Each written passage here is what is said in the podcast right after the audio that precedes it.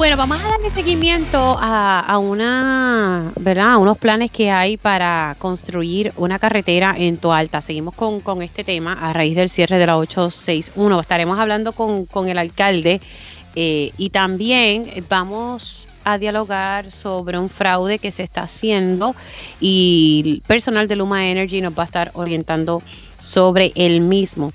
Asimismo, estaremos hablando eh, con el comisionado electoral del PIB y resulta que ayer en vista pública la vicepresidenta alterna dice que hay déficit en la Comisión de Estatal de Elecciones. Esto es a un año, ¿verdad? Eh, año y pico de las elecciones en, el 2024. También hay unas ayudas para las mujeres que estará otorgando ATSEF. Ya me invito, le decimos de qué se trata. Y hoy es viernes y es viernes de panel de periodistas. Así que arrancamos la primera hora de Dígame la verdad. Con más de 20 años de experiencia en el periodismo, periodismo ha dedicado su carrera a la búsqueda de la verdad. La verdad, la verdad. De frente al grano, con carácter entrevistará a las figuras más importantes de la noticia. Radio Isla presenta a la periodista Mili, Mili Méndez en Dígame la verdad. Muy buenos días Puerto Rico, bienvenidos a otra edición de Dígame la Verdad por Radio Isla 1320. Les saluda Mili Méndez, gracias por conectar y llegó el día favorito, llegó el viernes. Espero que hayan tenido una, una semana maravillosa y pues nada, comienza ya calentando unos motores para el fin de semana. Ayer retomé el tema sobre el cierre de la carretera 861, que es una de las vías principales para el municipio de Toalta. Este tema lo habíamos tocado hace un tiempito atrás y había podido hablar. Con, con una de las partes, eh, especialmente el, agrónomo Ian Pagan, que se estaba que estaba denunciando, por lo menos ha sido la voz cantante en torno a, a que él alega que el alcalde está eh, ingresando ¿verdad? Eh, maquinaria y las imágenes que él ha publicado y que ha suministrado ha sido pues de que no solamente se están haciendo aquí estudios de suelo, sino que aquí hay eh, movimiento de terreno. Yo estuve pues hablando con el Departamento de Recursos Naturales Ambientales que me decían pues que no, que, no tenían los permisos. El alcalde siempre ha sido enfático que tiene el permiso de la autoridad de, de tierra para poder entrar a la finca. Precisamente ese día que tocaba ese tema, el alcalde me atendió y pues tuvimos, y a raíz de eso, pues he estado tocando base con distintas agencias y también la autoridad de carreteras para ver cómo va eh, el arreglo de la carretera 861, que me había dicho pues el director que, que es más complejo y que, y que están haciendo, están tratando de, de acelerar el paso, pero sí va a tomar eh, su tiempo. Y, pues quiero, ayer tuve la oportunidad nuevamente de, de hablar con el agrónomo, quiero pues eh, tocar base con el alcalde de Toalta, quien ha estado eh, disponible para hablar con nosotros. Le doy los buenos días a Clemente Agosto. ¿Cómo está, alcalde? Saludos, buenos días, Mili, y a todos los radioescuchas de Radio Vila. Bueno, vamos a hablar sobre, y sé que usted hizo esta semana un live y ha dicho que usted no está construyendo una carretera, pero sí esa es la vía eh, por la cual usted, esa es la intención, construir una carretera alterna porque no se ha arreglado la carretera principal, la 861, y sé que me había dicho que el puente atirantado pues había afectado ya el tráfico eh, para Toa Alta. Eh, nuevamente, ¿verdad? Le insisto, si usted ha hecho alguna gestión nueva para solicitar permisos de Departamento de Recursos Naturales y la EPA, sé que tiene el permiso para entrar a los terrenos porque se lo dio la, autoridad de tierra el 19 de octubre del año pasado. ¿Qué, ha ocurrido con esto, alcalde? Sí, eh, nuevamente te, te agradezco que me dé la oportunidad para aclarar la situación.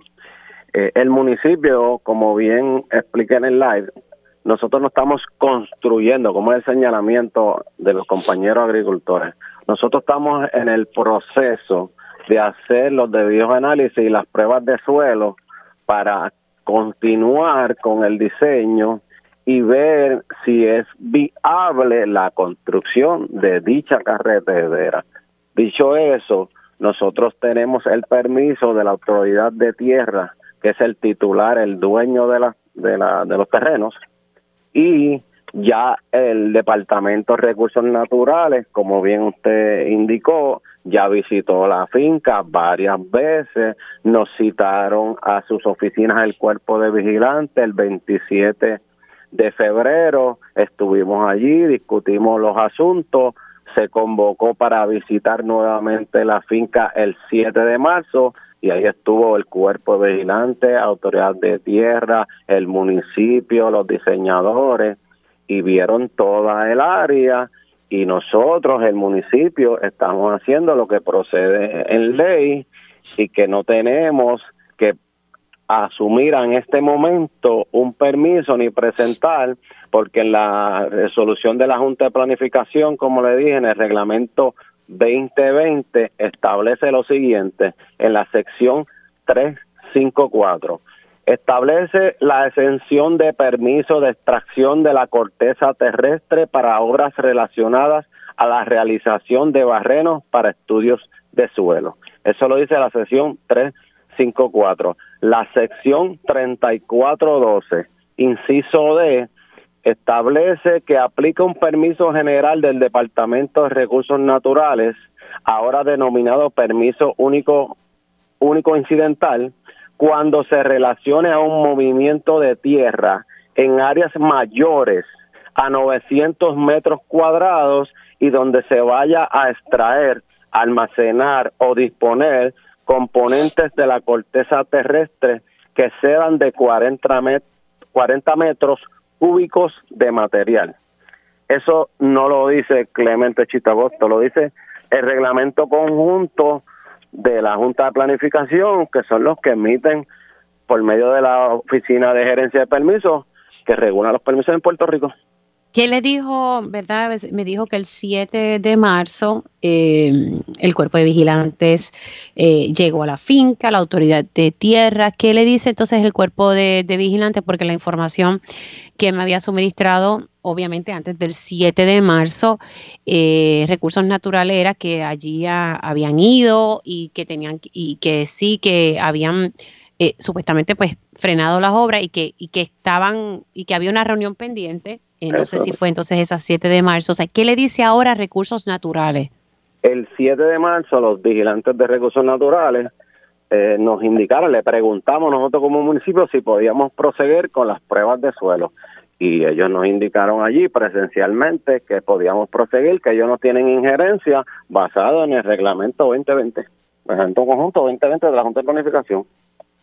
Y por, por lo tanto, eso fue el martes que estuvimos en la finca, miércoles, jueves y en el día de hoy hemos proseguido haciendo los estudios de suelo, los barrenos, para culminar con ese proceso para que luego los diseñadores... Claro, pero, pues pero ustedes pueden hacer ese movimiento de terreno porque también yo consulté con la EPA y la EPA pues tiene pendiente, y le digo esta información porque lo corroboré antes de, ir al aire, la EPA me ha señalado que está pendiente, ¿verdad? Una, una visita al lugar. Está bien, bueno, pues bienvenido. Nosotros lo recibimos igual que recibimos a Recursos Naturales, que es el custodio, ¿verdad? Entiendo yo de aquí. Lo que sucede es que el, el, el municipio no ha solicitado todavía el permiso de construcción porque el municipio, vuelvo y repito, no estamos construyendo, estamos en la etapa de diseño y basado en los parámetros que dice el reglamento conjunto 2020, tenemos el permiso del dueño del titular de, la, de las tierras y estamos haciendo los barrenos para de suelo que nos cobija las secciones que le mencioné anteriormente, cuando, cuando se acabe este proceso y se acabe el diseño, luego de esto hay que hacer un estudio ambiental y todo eso se tiene que someter para la permisología de dicha carretera siempre y cuando, basado en estos estudios, los resultados, sea viable la carretera. Ese es el punto del municipio. sí, claro, lo que pasa es que con, las imágenes, con las imágenes que se han suministrado, eh, eh, hay maquinaria, hay movimiento de terreno. Entonces, se basa en que eso se lo permite el reglamento de, del reglamento conjunto de la Junta de pues Planificación del 2020 pues yo les exhorto a que si en algún momento tienen la oportunidad, vengan y visiten la finca Bucarabones para que vean el movimiento de tierra que el municipio no ha hecho, que ha hecho el compañero agricultor de IAN, el que tiene alquilado eh, ¿verdad? el área de, de la ganadería, que tiene máquinas, equipo pesado, mucho más grande que la del municipio. El municipio tiene un D4, ellos tienen un D5 y al día de hoy lleva como varios días allí con un derrame de aceite en tierras agrícolas y han impactado un sinnúmero de áreas inclusive hay una querella en esa, contra esa es de- otra, alcalde, para que la gente pueda seguir y no se me confunda, esa es, esa es otra construcción que se está haciendo en, en otra finca no, no, privada, no. eso es correcto. Eso no es, eso no es otra construcción. Eso sí es una deforestación, porque ahí no se va a construir nadie. Es que el, el, el, el dueño no, porque él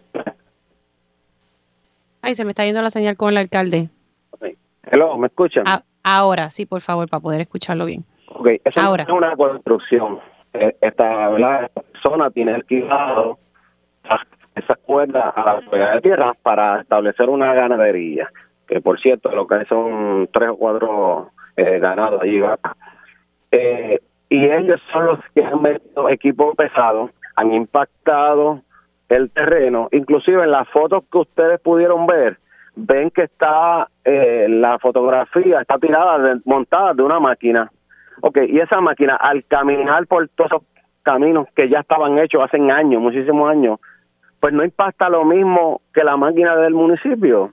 Es lo mismo, nosotros no estamos eh, deforestando como como ellos sí tienen una querella y tenemos la evidencia y tenemos videos que el recursos Ujú. naturales lo están investigando también. Eh, pues nosotros lo que estamos procediendo es eso y el municipio tiene la evidencia de que ese esos caminos, lo que ellos alegan que el impacto al río, eso estaba hecho ya los caminos, se los presentamos con evidencia a recursos naturales. ¿Por qué? Porque ahí existen esos caminos interiores hace tiempo, porque eso lo utilizaban para vehículos 4x4, Fortran. Pero alcalde, le pregunto, eh, me parece que el otro tema es importante, lo que pasa es que no lo quiero mezclar y quiero tener claro este. Ah, bueno.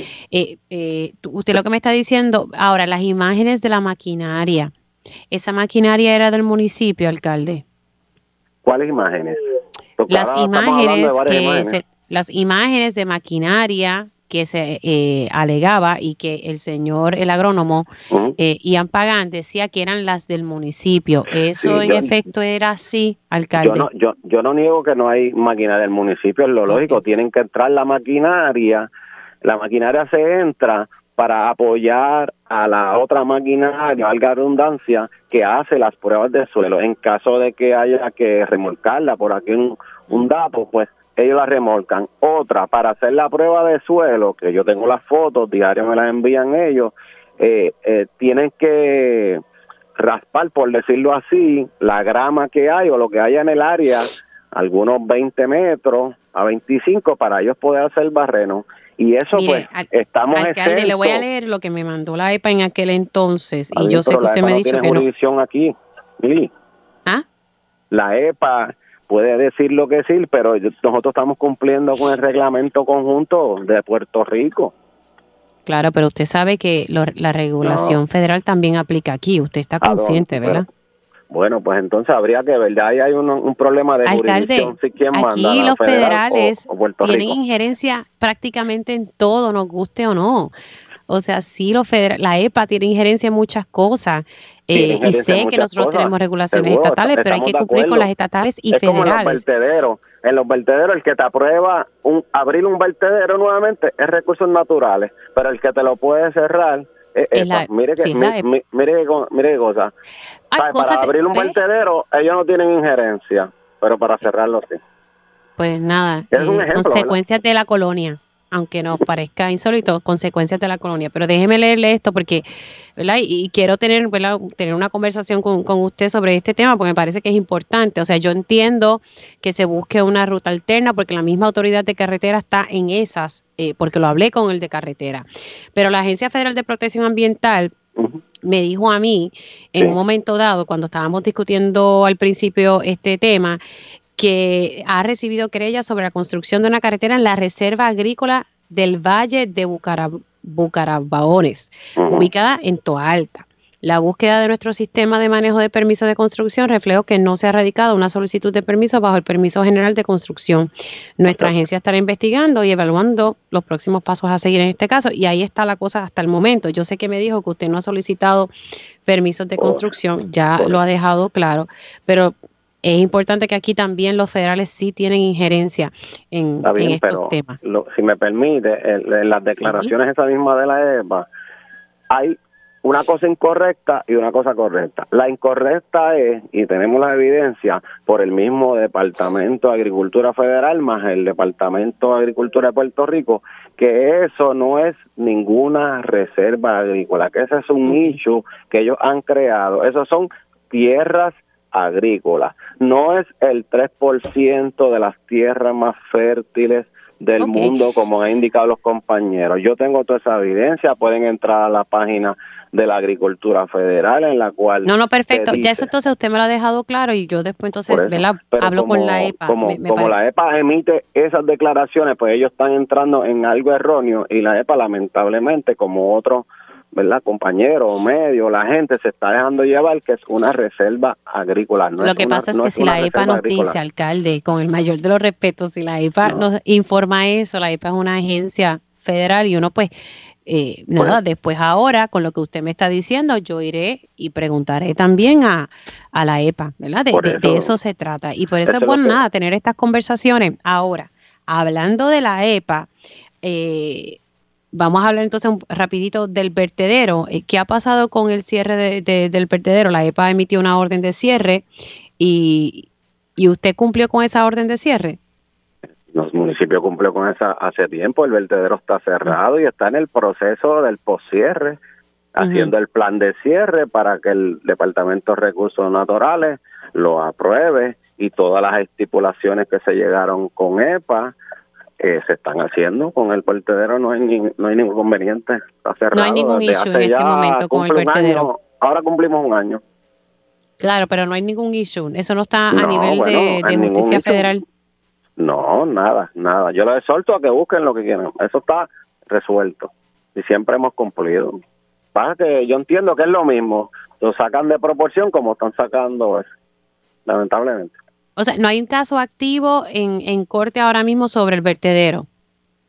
El caso ya eh, eh, se cuadró, ¿verdad? Con, con la división legal, tanto de justicia federal como del municipio, porque cumplimos. Entiendo si no se ha finalizado, ¿verdad? Estamos en los últimos detalles, porque también para poder finiquitar completamente el caso necesitamos el plan eh, de cierre aprobado por recursos naturales y ese es el trámite que se está trabajando. Ah, ok, o sea que todavía no sé, si venimos a ver, ¿verdad? Hay, hay unas, ¿verdad? unas cosas, me parece un poco burocrática, pero eso es parte del proceso para terminar. Pero entonces, la información que yo tengo es que hay un caso activo en justicia federal en torno al vertedero de Toa Alta. Ok, Mili, pero puede haber un caso activo, como te expliqué, porque estamos esperando por la misma, a lo mejor, ¿verdad?, burocracia que tenemos en este país y hasta que no salga el documento no se puede cerrar el caso. Bueno, vamos a dejarlo ahí. ¿verdad? No, pues, pues no, yo te suelto a que ahí estamos bienvenidos, abrimos los libros, está. No, no, no, yo y no lo estoy poniendo en duda, ¿verdad? Lo, lo, dejamos ahí, ¿verdad? Pero la información que me llega es que hay un caso activo en corte en torno al, cierre de, este vertedero. Pues sí, no, estamos negando que va a haber caso activo, lleva activo desde, desde que lo sometieron ellos, pero todo lo que se ha expresado, ¿verdad? Y documentado y han pedido se ha hecho y el caso debe estar activo hasta que no se culminen estos otros procesos estamos indicando, ¿verdad? A lo mejor ¿Dónde, ¿A dónde ustedes están llevando la basura ya si este cierre se ha dado, alcalde? La basura llevamos un año disponiéndola, entiendo que la compañía contratada la lleva a Vega Baja. A Vega Baja, ok, está bien. Alcalde, gracias, gracias por sacarle su tiempo. Bien, bien, a la orden siempre, siempre estamos aquí con los datos. Lo sé. Gracias, alcalde, por estar disponible. Se cuida. Ahí ustedes escucharon al alcalde de Toalta, Clemente Agosto. Eh, estuvimos hablando, ¿verdad? Bastante rato eh, sobre la vía alterna que él está eh, auscultando para la construcción de otra carretera. Obviamente él dice que no ha solicitado los permisos, ¿verdad? Su, su, su, su discurso es un poco distinto a la primera vez que hablamos. Bueno, pero ahora pues él se ha podido reunir con recursos naturales, falta que la EPA haga una inspección en el lugar. La EPA en sus expresiones eh, indicó que sí, que aquí había una que aquí, que eso es una reserva agrícola, pero me está diciendo el alcalde que no, que Agricultura Federal y Local le dice que no, no es una reserva. Así que este caso hay que darle seguimiento y también seguimiento a la otra construcción que en efecto sí hay una querella en torno a otra construcción que se está dando en unos terrenos cercanos al lugar. Así que ambas cosas hay que darle seguimiento al, tema. Déjenme ver qué salió aquí. Bueno, ya mismito, eh, vamos entonces ahora a conectar. Hay una denuncia, mm, vamos a ver aquí. Señor, disculpen, es que acaba de salir que el exalcalde de Humacao se declarará culpable por corrupción. Llegó a un acuerdo con la Fiscalía Federal. Estamos hablando de Reinaldo Vargas. Eh, y esta es una nota que acaba de publicar el periódico Primera Hora. Así que el alcalde, el exalcalde de Humacao, Reinaldo Vargas Rodríguez, se acogió a un acuerdo presentado ayer por la Fiscalía Federal. Así que determinó hoy declararse culpable de corrupción pública entre los años 2017 al 2021, confirmó su abogado de defensa Osvaldo Carlo Linares. Siendo las 10 y 17, vamos a otro tema y, es sobre un fraude que está ocurriendo y personas que se están haciendo pasar eh, como empleados de Luma Energy. La verdad que esta situación con el fraude, pues tú sabes, está generando preocupación y hay que orientar a la ciudadanía sobre el particular. Precisamente tengo a Noriet Figueroa, directora del Departamento de Voz de Sí, directora del Departamento de Voz del Cliente de Luma Energy. Saludos, señora Figueroa, ¿cómo está? Hola, Mil, muy buenos días. Gusto en saludarte y estar en tu programa. Igualmente. ¿Cuál es la dinámica que se está dando, con, como decimos, con el pescadito que están tirando por ahí en nombre de Luma Energy?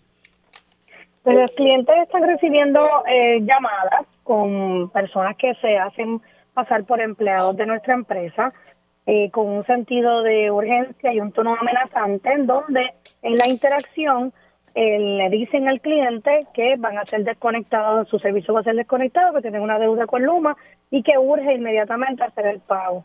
Así que este sentido de urgencia, esta intimidación, provoca que el cliente reaccione de una forma, una forma eh, inmediata. Y entonces solicitan el pago a través de la llamada, ya sea por ATH móvil o por cualquier otra plataforma que pueda entonces eh, hacer que el desembolso se haga en la misma llamada.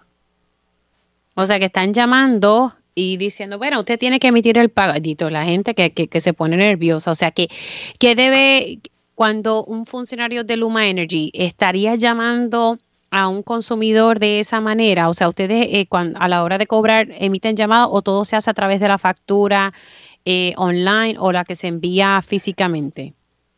En términos de lo que es una gestión de cobro, Luma sí hace gestiones de cobro.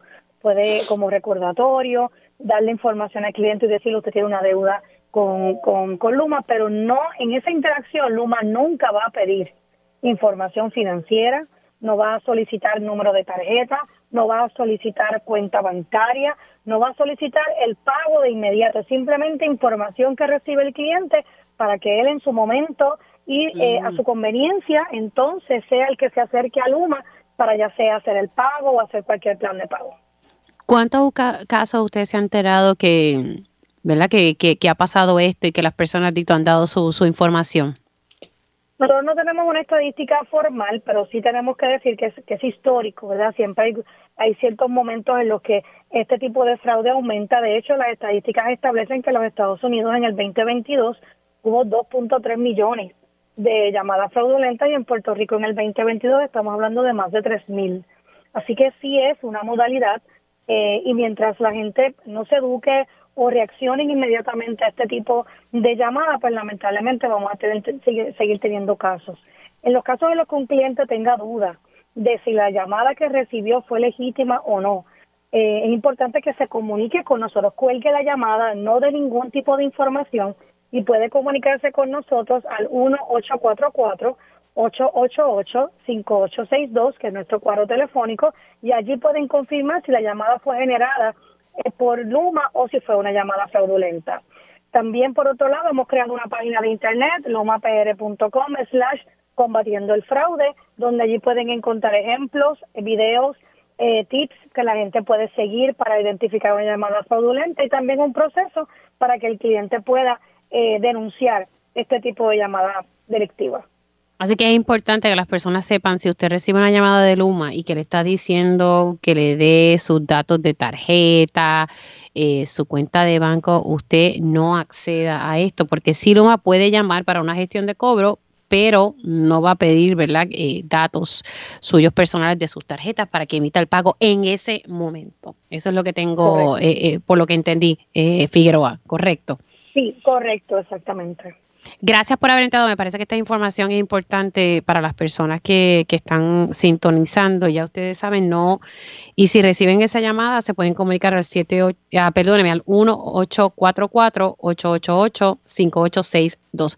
Eh, Nirie Figueroa, gracias por haber entrado unos minutitos aquí en Dígame la Verdad. A ustedes por la gran oportunidad. Que tengan un buen día.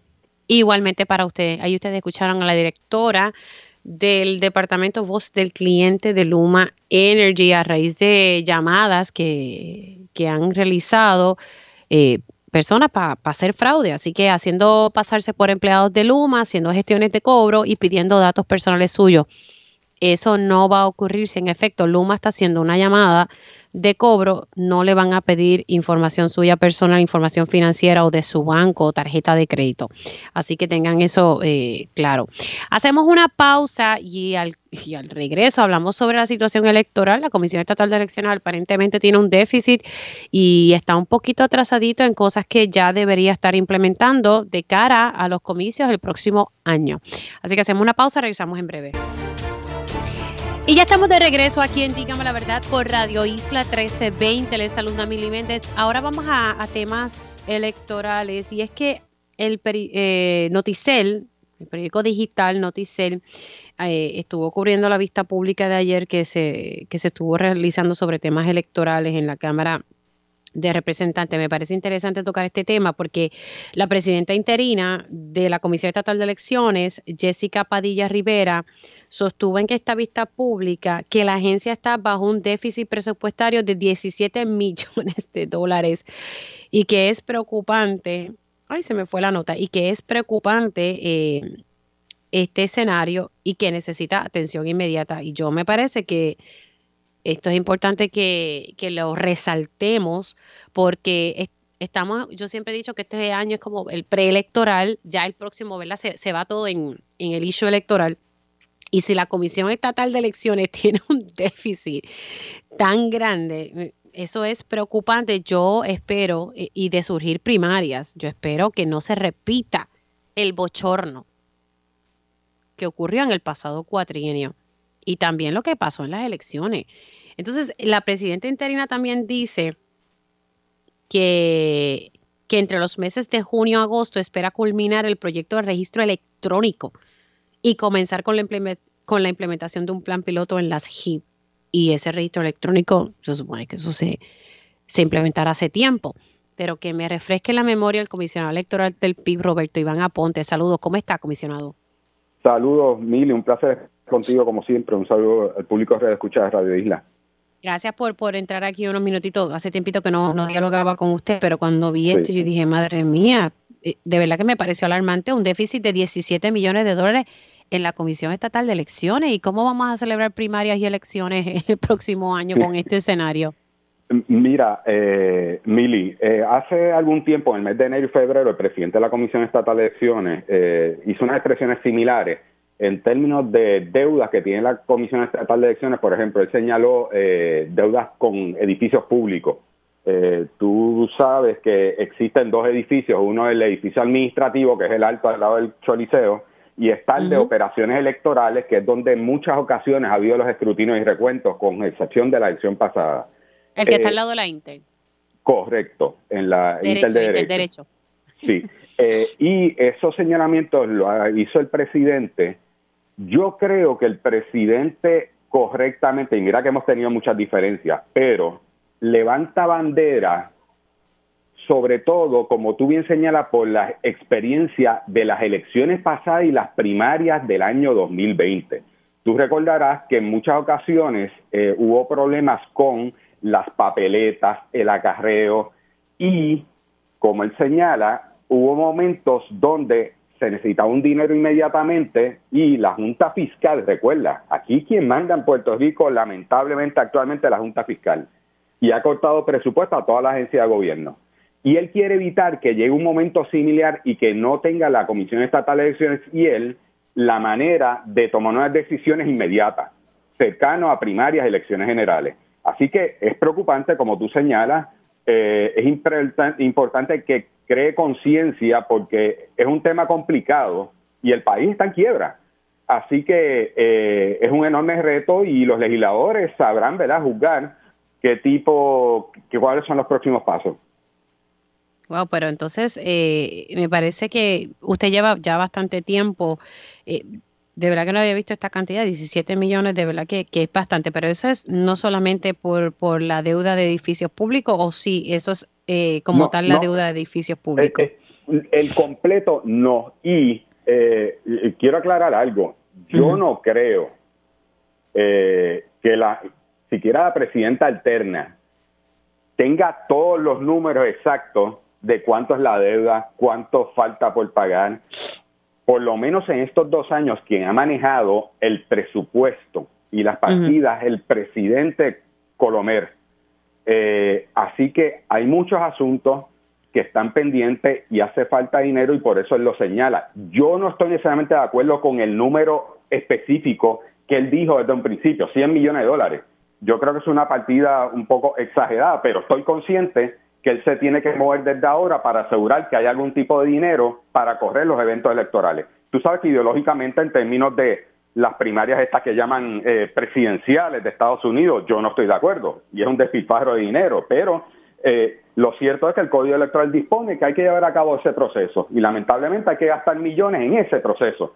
Eh, y casos similares está ocurriendo. Él ha señalado también, y aquí caemos en el tema que tú traes, registro electoral electrónico. La Comisión Estatal de Elecciones tiene una serie de proyectos para utilizar la tecnología y eso cuesta. Eh, y tú muy bien señalas que el tema del registro electoral electrónico que permitiría que un potencial elector desde su casa, un joven de 18 años, se inscriba, aún no está eh, para utilizarse y según el Código Electoral debió haber estado el año pasado. Y es una gran ¿Cuándo el año pasado? Mira, debió haber estado para el verano del año pasado. y el, el problema aquí ha sido que el PNP y el Partido Popular y el presidente decidieron cerrar juntas de inscripción permanente en todo Puerto Rico sin que estuviera en acción este registro electoral electrónico. Y si tú eres una persona actualmente de Maricao y quieres inscribirte, lamentablemente tienes que acudir a Mayagüez a inscribirte. Y eso es un problema serio porque estamos hablando del acceso de la ciudadanía a la inscripción, a reactivarse. Y por eso si uno ve los números, es alarmante que jóvenes que van a cumplir 18 años para las elecciones próximas de un potencial de 150 mil jóvenes, solo 28 mil se han inscrito al día de hoy. Y el PIB ha insistido, en el caso del PIB por voz mía, hemos insistido en la Comisión Estatal de Elecciones que hace falta acudir masivamente a las escuelas superiores y universidades. Eso pero eso no lo están haciendo. Mira, se está haciendo a paso lento, pero en agosto, en agosto del año pasado, previo a empezar ese semestre, yo traje ese tema a reunión de Comisión Estatal de Elecciones. Y se opuso primero el Partido Popular y luego el PNP. Y el presidente no lleva a cabo el proceso de inscripción. Ahora, cuando entramos en enero, a finales de diciembre, previendo ¿verdad? que empezaba un nuevo semestre, traje el tema nuevamente y el presidente aceptó comenzar a inscribir. Pero no como se hacía en el pasado. Tú recordarás que sacudía masivamente con todo el personal de la Comisión Estatal de Elecciones, miembro de la Junta de Inscripción Permanente. Y actualmente, ¿qué es lo que hace la Comisión Estatal de Elecciones? que no se toma la iniciativa para inscribir y crearle el esquema, ¿verdad?, para acudir a todas las escuelas universidades, sino que espera que haya, por ejemplo, una feria del Senado o de la Cámara o de algún municipio y ahí, a petición del Senado, Cámara o algún municipio, se acude a inscribir por varias horas, no todo el día. Y por eso tú ves esos números alarmantes cuando solo 28 mil jóvenes, un potencial de 150 mil jóvenes, se han inscrito primer voto al día de hoy. Eh, y me llama la atención, ¿verdad? Que, que esto tiene ya un año de, retraso. Entonces, uno entendería, pues mira, cierra las HIPS una vez tú tengas este registro electrónico. Yo, yo entiendo, ¿verdad? Que hay HIPS que se pueden cerrar, pero vamos a hacerlo una vez se termine este registro electrónico que ahora se dice que va a estar listo para el verano. Esperemos que así sea porque estamos en, en, año preelectoral. Correcto. Y, hay que ajustar la maquinaria. Sí, mira, Mili, y hay algo que es importante que la gente sepa, y no hay que ser un genio para esto. Tú recordarás que cuando se aprobó el Código Electoral del PNP, fue a meses de las elecciones generales. Fue previo a los resultados de las elecciones generales.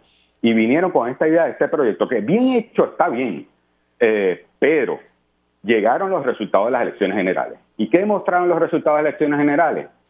Que la inmensa mayoría de los jóvenes no votaron ni Popular ni PNP votaron por otros partidos. Y ante esa realidad, yo soy lo que entiendo que este proceso se ha trazado porque no le conviene actualmente al PNP y el Partido Popular. Y por eso se opusieron a inscribir el semestre pasado a jóvenes en escuelas superiores de universidades, porque le temen a la juventud. Los que primer voto que usted, cumple usted entiende, Usted entiende que es adrede. Es adrede, sin duda alguna.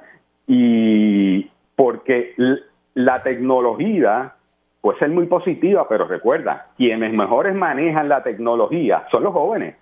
Claro. Eh, una persona, digamos, en Maricao de 70 años o en cualquier pueblo, en 70 años no necesariamente maneja con la habilidad de un joven el poder inscribirse, reactivarse, cambiar una dirección si se mudó. Claro, como sí, sí, que los adultos mayores requieren, ¿verdad? Tienen ya su, su, su ¿verdad? Su, su conducta eh, y les gusta ir presencialmente. Los jóvenes pues utilizan más la tecnología. Se me ha acabado el tiempo, comisionado, pero gracias por la, por la información. Eh, me llamó la atención que, que entonces, y en efecto, estaba leyendo que se pidió un presupuesto de 110 millones a la Junta de Control Fiscal y OGP. Yo no sé si le den tanto dinero, pero bueno, vamos a ver qué, qué ocurre con eso. Gracias, Roberto Iván Aponte. Cuídese mucho, lindo fin de semana. Y que pasen buen día, buen fin de semana. Igualmente, igualmente para usted. Hacemos una pausa y hablamos sobre, ¿verdad? Un desembolso millonario que podría beneficiar a unas 500 mujeres trabajadoras. Y ya estamos de regreso aquí en Dígame la Verdad por Radio Isla 1320. Les saluda Mili Méndez. Eh, gracias por conectar. Y acaba de surgir una información de última hora. Reportan un camión volcado en la PR30 de Caguas a Humacao. Un accidente con camión volcado se reportó a eso de las 9.35 de la mañana en la PR30, kilómetro 1.3 de Caguas a Humacao. Esa es la, información que, ha trascendido ahora. Escuchando un poco, ¿verdad? El sonido del alcalde de Toalta, Clemente Agosto, sobre otro asunto y una y, los planes que él tiene para eh, construir eventualmente una carretera alterna en Alta debido al cierre de la carretera 861 que sufrió sus daños tras el paso de Fiona. Eh, obviamente reconoce que no tiene permiso del Departamento de Recursos Naturales Ambientales y la EPA. Eh, él entiende que no los necesita ahora por el reglamento conjunto del 2020, porque lo que está haciendo son unas, eh, unos estudios de suelo, unos análisis, sí reconoce que tiene maquinaria allí, él insiste que no necesita eh, para hacer esos, permisos, que estará solicitando los permisos eventualmente. Eh, nuevamente, la EPA está investigando eh, este tema y, lo que sí puedo decir es que la EPA continúa la investigación relacionada a la querella de movimiento de terreno en Toalta. Así que la EPA sí tiene los ojos puestos en, en, esa, en esa área. Pero entonces sobre el vertedero, eh, el alcalde obviamente me dice que sí, que ya lo cerró. La información que tengo es que lo había cerrado parcialmente y por eso es que el caso está activo. Y, recordemos que en agosto 9, el 9 de agosto del 2022, la EPA emitió el siguiente comunicado, o sea, orden de acuerdo provisional presentada en el Tribunal Federal atenderá problemas ambientales serios en el vertedero de Toalta en Puerto Rico. Así que este caso sí está activo, como le estaba comentando al, alcalde del Departamento de Justicia. Eh, anunciaron la presentación de una orden de acuerdo provisional que exige que el municipio de Atalta tome una serie de acciones inmediatas para atender los problemas ambientales graves que tiene en su vertedero. Y que sí, que hubo una, orden de cierre del mismo. Así que nada, otro tema para uno entonces eh, estar eh, pendiente al mismo. Así que vamos a ver qué ocurre ahí, pero sí, eh, hay una orden de cierre y, hay un caso activo y la razón por la cual hay un caso activo es porque lo había cerrado originalmente eh, de manera eh, parcial. Bueno, claro, e, ese, ese dato son las 10 y 44 y vamos a conectar con el administrador de ATSEF, Alberto Fradera Vázquez. ¿Cómo estamos? Buenos días para ti, Miri, y para toda radio escucha. Muy bien, saludarte. Bueno, eh, hay, hay buenas noticias y es que se va a realizar un, un desembolso que estaría beneficiando a más de 500 mujeres trabajadoras. Si me pudiese hablar, ¿verdad?, de, de qué se trata este detalle. Eso es así, Mili, como parte de, de, los, de, de, la, de la celebración, conmemoración de, de la, del Día de la Mujer Trabajadora eh, y parte y cumpliendo con la política pública del gobernador Pierluisi, gobernador Pedro Pierluisi, que eh, continuemos buscando herramientas para nuestras madres estas de familia. En el día de ayer eh, se hizo anuncio un desembolso de 3.500 dólares eh, a sobre 500 madres estas de familia participantes del programa TAM. Porque estamos diciendo que ya ese, ese desembolso en efecto ya se otorgó. Sí, ya ese beneficio está disponible a través de la tarjeta única del Departamento de la Familia. Eh, estas madres, jefas de familia, eh, se les ha dado ese incentivo eh, porque han continuado trabajando o estudiando durante el, durante el último año. Se han estado cumpliendo con los requisitos del programa. Pues hablemos de esos requisitos. los requisitos del programa es específicamente cuál. Eh, el programa TAM tiene una categoría que va dirigida a madres, jefas de familia o también eh, padres, jefes de familia, eh, donde hay ausencia de uno de los dos padres y no hay ingresos. Este programa se le provee un beneficio mensual a, estos participantes para que puedan cubrir gastos de utilidades en su hogar, pero al mismo tiempo deben de cumplir con estar empleadas, cumplir con requisitos del programa como estar trabajando, estudiando o cumpliendo con labor con voluntariado tomando cualquier tipo de adiestramiento y esto responde a que puedan tener herramientas hacia el futuro y continuar desarrollándose. Claro, entonces lo que ustedes hicieron entonces es darle ese incentivo a, las participantes que sí estaban cumpliendo con estos requisitos. Eso es correcto. En el día de ayer estuvimos en el centro de convenciones, eh, con todas ellas las reunimos, eh, se dieron una serie de adiestramientos, eh, unas charlas motivacionales, adiestramientos para la búsqueda de empleo, de cómo ir a una entrevista, eh, entre otros asuntos, para que continúen eh, su desarrollo. Y esto, estos fondos, eh, presumo que son federales y de ahí es que ustedes sacaron ¿verdad? este, este incentivo. Eso es correcto, este programa es 100% federal, así que a través de este programa continuamos desarrollando iniciativas para el desarrollo de las familias. Ahora, ¿ustedes tienen pensado realizar otro incentivo similar a este o, este pues se, se, dio con motivo ¿verdad? a esta celebración de, la Semana de la Mujer? Este es el segundo año que realizamos este tipo de evento. El año pasado también lo estuvimos haciendo y proyectamos continuar realizándolo. Eh, y, mientras eh, continúe el año, eh, tenemos varias iniciativas para este tipo de, de participantes para que continúen adquiriendo herramientas para su desarrollo hacia el futuro. ¿Cómo va en, otros temas, ¿verdad? los esfuerzos para lograr eh, paridad en, los fondos que son para los beneficiarios del PAN? Pues continuamos trabajando en coordinación con la oficina de Comprafa eh, para continuar los esfuerzos para esta transición. Eh, continuamos con estas reuniones por el gobierno federal, eh, redactando lo que sería un posible plan de transición para este programa y confiados que en esta discusión finalmente Puerto Rico se ha incluido en el Farm como SNAP. Eh, el gobernador de Puerto Rico, Pedro Pierluisi, ha continuado esos esfuerzos y continuamos trabajando y delineando esas estrategias para eh, ser incluidos en esta transición.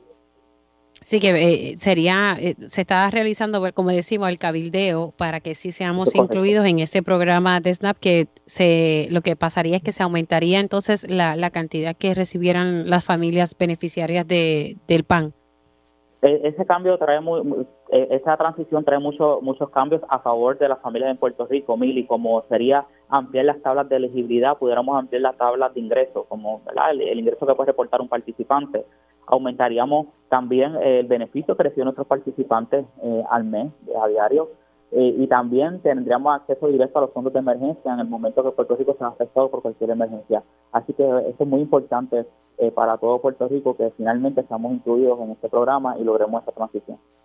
¿Cuándo más o menos eh, pudiésemos saber si nos incluyen o no? Bueno, se se espera que para este durante este año se ha aprobado el Farm Bill, que es donde estamos solicitando ser incluidos en esa transición. Eh, así que en los próximos meses eh, vamos a estar continuando esos esfuerzos. la secretaria, Jenny Rodríguez y este servidor hemos estado en comunicación con, con el licenciado Elita Vilaperna, el nuevo director de, de TRAFA, y vamos próximamente también a estar teniendo unas reuniones en el Congreso para este tema. Bueno, pues gracias eh, por esa información. Eh, Alberto Fradera Vázquez, cuídese mucho. Igualmente. Como no, el administrador de, de ATSEF y básicamente estábamos hablando lo último, ¿verdad? Que se está, está ese esfuerzo para buscar eh, la paridad en el Congreso en el programa de SNAP que él acaba de explicar, ¿verdad? Los beneficios, más personas pudiesen ser elegibles a este programa de SNAP, otros recibirían un aumento en esos beneficios y, pues esta semana pues se realizó también un desembolso que estaría beneficiando, que benefició a más de 500 mujeres trabajadoras y que es relacionado al beneficio de TANF, que son madres jefas de familia o padres jefes de familia que reciben este beneficio mensual, pero que a su vez tienen que coger unos talleres o tener un trabajito, eh, pues se le dio este incentivo de 3.500 dólares. Hacemos una pausa aquí en Dígame la Verdad y al regreso mi panel de periodistas. Dialogando con mi panel de periodistas, así que arrancamos oficialmente la segunda hora de Dígame la Verdad. Conéctate a radioisla.tv para ver las reacciones de las entrevistas en vivo. En vivo. Esto es Dígame la verdad con Mili Y ya estamos de regreso aquí en Dígame la verdad por Radio Isla 1320. Les saluda Mili Méndez. Gracias por conectar. Estamos ya oficialmente en la segunda hora de este espacio. Si usted se perdió algún detalle de la primera hora de Dígame la Verdad, es sencillo. Usted busca radioisla.tv y ahí puede entonces encontrar la versión podcast de este y otros programas de Radio Isla 1320 donde muchas de las noticias que se discuten durante el día pues eh, surgen durante en esta estación, por ejemplo, sobre el proyecto que presentaron tres representantes eh, sobre el aborto, si una mujer se realiza un aborto, pues que tuviese una penalidad de estar presa por 25 años.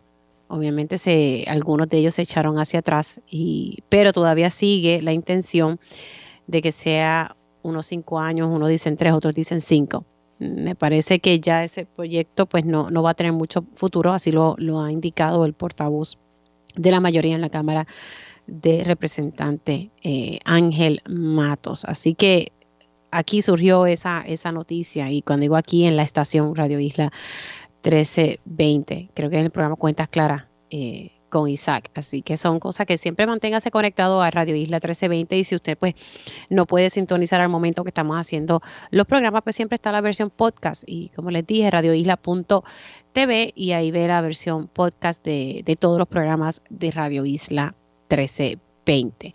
Bueno, hoy estuvimos hablando con el alcalde de Toalta sobre varios temas y es eh, el proceso que se está dando para eventualmente construir una carretera alterna eh, en unos terrenos agrícolas en el municipio de Tualta. La EPA había informado que esto era una reserva agrícola, el alcalde sostiene que no y que así se lo confirmó el Departamento de Agricultura Federal y Local. Y todo esto surge porque la carretera 861, que es una vía principal para llegar a Toalta, está cerrada luego del paso de Fiona y Carreteras confirmó aquí en este programa pues que se les está haciendo, sabe que no es el, el, arreglo no es tan sencillo, hay que hacer unos estudios, estudios que ya se han terminado, pero entonces ahora comenzaría una fase de ir a los terrenos y entonces eventualmente iniciar los arreglos en esta carretera que es una vía principal.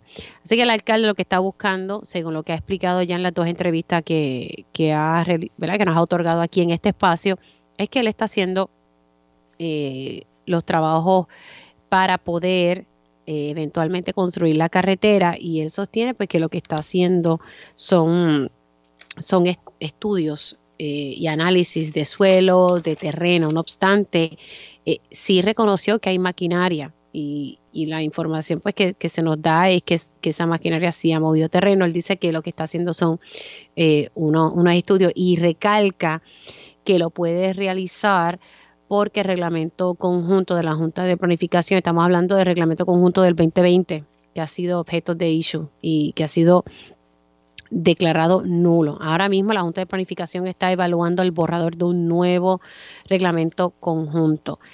el Departamento de, Recursos Naturales se reunió recientemente con el alcalde, estuvo allí en la zona y según lo que nos dice el alcalde, es que pues ahí allí pues pueden proseguir los trabajos. Nada, yo yo toqué pase nuevamente con la EPA, la EPA me dice que todavía están en un proceso de investigación sobre las querellas que han recibido en torno al movimiento de terreno porque sí hay que pedir unos permisos tanto estatales como federales, Y esa es la, realidad que, que, tenemos en la isla, que era lo que hablaba ahorita con el alcalde Clemente Agosto. Y pues sobre el vertedero hay un caso activo ante justicia federal. Así que, porque se sostiene, él dice que sí que cerró el vertedero y en un momento dado la EPA lo que sostiene es que hubo un cierre parcial. Así que ese, caso está activo ante el Departamento de Justicia Federal. Bueno, señores, ya son las 11 y ahora voy con mi panel de periodistas. Ellos cubren los asuntos del país día a día. Eso les da una perspectiva única sobre los temas del momento. Ahora, en Dígame la Verdad, entramos en nuestro panel de periodistas. Y ya estoy conectada con mi panel de periodistas. Eh, Roby, buenos días. Roby Cortés, ¿cómo estás? Buenos días, Miri. Buenos días a todos los radioescuchas. Un placer estar aquí contigo otro viernes, comienzo de fin de semana que nos hace mucha falta, ¿verdad? Ay, sí, esta semana ha sido como pesada, demasiado pesada. O sea, ha sido una semana buena, pero pesada. Y ya estaba loca que llegara el viernes. Yanira Hernández estará conectando ya mismito con nosotros, pero también tengo eh, hoy en el panel a Valeria Collazo Cañizares. Buenos días, Valeria. Buenos días, Mili, saludos Roby, saludos a todos los radioescuchas. Y bueno, y quiero tocar con, con, tiempo y con calma el tema del, del zoológico. He invitado a, Valeria a que forme parte del panel, porque cada vez que tocamos ciertos temas, si hay un periodista que yo sé que es el que ha estado manejando los temas, pues siempre me, gusta eh, invitarlo al panel. Y pues quería darle bastante tiempo a este tema, eh, me parece que, que es pertinente. Y yo creo que si no hubiese sido por la labor que realizó el equipo de Rayos X, en este caso Valeria Collazo Cañizares, no hubiésemos llegado al punto donde estamos hoy en día, que el zoológico pues ya eh, no regresa. Sabíamos que estaba ya cerrado hace cinco años, pero ya no va a ser un zoológico y ahora pues van a ser un ecojardín. Pero ahí salió a, la luz pública eh, el maltrato de los animales que, viene, que data ya de la época hasta del 2014, yo creo que más, más atrás del 2012, ya mismo nos podrá eh, orientar Valeria sobre el tema, pero bajo distintas administraciones eh, hubo negligencia y ese es el término que voy a utilizar porque también lo dice eh, el informe federal. A mí lo que me llamaba la atención leyendo las reseñas, ¿verdad? porque yo no he tenido acceso al, informe, pero leyendo las reseñas de los distintos medios de comunicación, eh, pues sí, aquí, aquí hubo maltrato, aquí hubo negligencias, cosas que pasaron en distintas administraciones que no se corrigieron y que sí que incluye también eh, la actual administración del Departamento de Recursos Naturales Ambientales. A mí lo que me llamó la atención eh, es el hecho de que este informe pues revela todo esto, pero entonces no vamos a ver consecuencias. no, no va a haber un procesamiento criminal. Eh, y pues a mí, pues, yo le digo el informe de la impunidad. Eh, pues, este fue el acuerdo que, llegaron. La secretaria ha insistido que no solicitó eh, el que no hubiese consecuencias criminales para entonces llegar a este acuerdo. Ahora se van a sacar los animales. Ayer yo tuve la oportunidad de, de, entrevistarla, me hubiese gustado tener más tiempo, pero en televisión el tiempo es bastante limitado. Me llamó la atención que en una ella me señala que que eso lo trajo a, colación el hecho de no hacer una investigación criminal o de que no hubiesen consecuencias, que lo trajo el Departamento de Justicia Federal y el local. Y si mi memoria no me falla, creo que me, me, utilizó en un momento dado como si algunos cargos, eh, ¿verdad? O ya prescribieron eh, entre otras cosas. Eh, pero quiero que Valeria pueda tocar este tema y entonces por ahí vamos nosotros agregando cositas. Eh, así que Valeria, te, te permito arrancar el tema. No, sobre eso mismo que, están mencionando, yo creo, ¿verdad?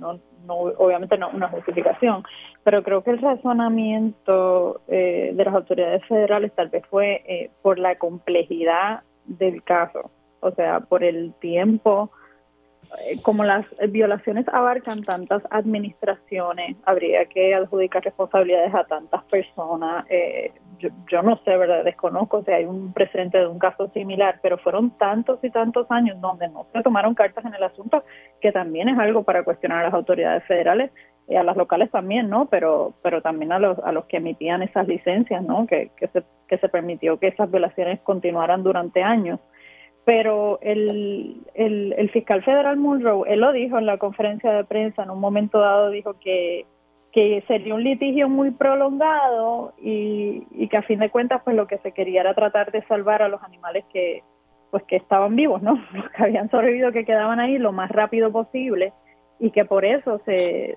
se hizo esa oferta de, de no de no radicar ningún tipo de caso criminal o civil. en, el, en el acuerdo hay eh, dos cláusulas, ¿verdad? Una civil y una criminal, donde dice que ni ahora, ni en el futuro, ni nunca, se, comprometen a nunca eh, prosecute, ¿no? Este, acusar criminalmente a, a ninguna de las personas involucradas con relación al asunto del zoológico.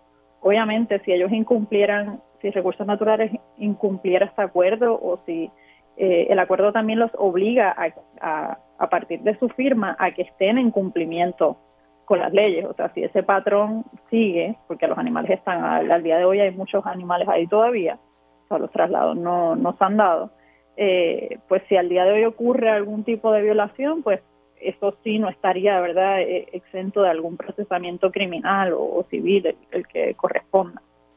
Pero, pero nada, o sea, ciertamente pues ha dejado ha dejado mucho malestar en, en las organizaciones ¿verdad? Que, que habían estado haciendo estas denuncias por años, porque pues sí, da la sensación de, total impunidad. O sea, aquí no pasa nada. Realmente no, no hay ningún tipo de consecuencia y eso, eso es una de, de las preguntas que, que a nosotros ciertamente pues nos, nos hubiera encantado tener la oportunidad de hacerle a la secretaria. O sea, aquí hay violaciones que ocurrieron bajo su administración y están bien detalladas en ese acuerdo entonces, si bien ahí hay un compromiso de las autoridades federales de no eh, de no radicar cargos, ¿verdad? Y no llevar un caso contra ellos, o sea, ¿quién se responsabiliza por las violaciones ocurridas en esta administración y qué tipo de consecuencias va a haber? Ninguna. Sí, y lo más seguro yo creo que la contestación que, hubiese dicho, pues yo eh, eh, le pregunté, porque ella ha sostenido en múltiples entrevistas que esto son cosas que han pasado bajo pasadas administraciones, pero yo le dije ayer, bueno, pero pero bajo la suya eh, murieron también animales. O sea, y, y, ahí pues tenemos, ¿verdad? Y, tú tienes conocimiento bastante de eso porque cubriste, pero tan reciente como, ¿verdad? La, la Nina, la osa negra, que fue en enero del 23, aunque Magnum murió en mayo del 22 antes de que ella llegara, pero sí la, las organizaciones de animales le solicitaron a ella investigar eso. Eh, Tristemente eh, lo de, de, no son solo no son solo las muertes, ¿verdad? No son solo las muertes. O sea, ahí no había y lo dice el acuerdo muy bien, desde el 2021 hasta el presente, no había un veterinario a tiempo completo para proveerle el cuidado básico de rutina o de emergencia a los animales. Ellos siempre decían que estaba este acuerdo con Ana Jiménez, pero el acuerdo lo establece bien claro eso no es eh, lo que se supone que tenga un eh, zoológico con 300 animales. Y eso pasó bajo su administración.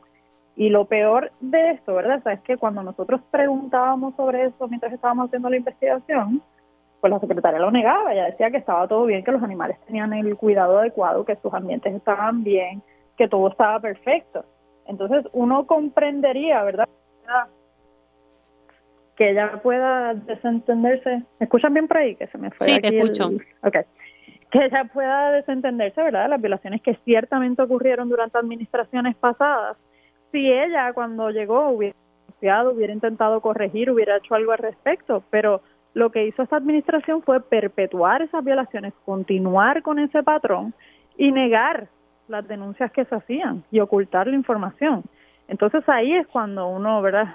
Dice, espera, aquí, aquí hay que adjudicar responsabilidad, ¿verdad? Todo el mundo tiene que hacerse responsable por lo, por lo que pasó, o sea, no, no puede venir ahora a, a desentenderse. Eh, lo mismo, o sea, el acuerdo menciona bien claro que nosotros lo habíamos revelado en nuestra investigación, el zoológico estaba sin energía eléctrica desde Fiona. Eh, los medicamentos para los animales, los pocos que habían, no tenían refrigeración, la clínica veterinaria no funcionaba, tenían águilas calvas y doradas, que son especies protegidas sin la licencia, murieron bajo la administración de Anaí Rodríguez. Murió una águila calva y la dispusieron del cadáver de una manera inadecuada porque eso tiene que ser enviado al repositorio nacional. O sea, hubo una serie de violaciones claras a las distintas leyes bajo esta administración también. Entonces es, es, es muy es muy fuerte, ¿verdad? Uno ver todo eso plasmado en ese acuerdo en el que no se van a adjudicar responsabilidades y escuchar a la secretaria desentendiéndose totalmente de esas violaciones. Oye, estamos muy claros que esto no es un problema que comenzó con ella, que ya lleva poco tiempo, pero sí continuó bajo su administración y, y cuando se le confrontó, cuando se dio la oportunidad de que ella explicara, de que mostrara los documentos, de que eh, asumiera una responsabilidad por lo que estaba ocurriendo, la secretaria negó, dijo que estaba todo bien, o sea, y, y ¿verdad? Y eso no lo estoy contando, están las entrevistas, está bien documentado en nuestro programa. Ah, ella así, de, frente a la cámara, decía, aquí está todo bien, los animales tienen el cuidado adecuado, entendemos que hay denuncias, pero aquí se les da el todo, se les da todas las atenciones que necesita, el personal está muy capacitado, tú lo puedes ver. Sí, lo que, lo que tú estás señalando es que, que ella quiso pintar que todo estaba bien cuando la realidad no lo estaba y el informe así lo, lo, lo, lo reitera. Eh, por ejemplo, con, con, la cuestión del veterinario, que el acuerdo con, con la Universidad de Ana no, no era suficiente para el cuidado de todos estos animales. Y y yo acá, ¿verdad? Tratando de uno ponerse como abogado del diablo, como decimos, y si en efecto ella no tenía los recursos, no tenía el dinero, porque sabemos que el Departamento de Recursos Naturales y Ambientales está, eh, olvídate, no hay presupuesto. Lo estamos viendo ¿verdad? Con, con, la situación del cuerpo de vigilantes y que tardaron casi 20 años para poder tener una academia. Pues usted tiene que salir públicamente y decirlo. Eh, pues mira, tengo esta situación. Ese es el, el problema, que, que se trata de esconder lo que está realmente pasando cuando tienen que aprovechar y decir, mira, eh, no tengo chavo, no puedo bregar con este asunto, tengo esta situación, ¿cómo lo resolvemos?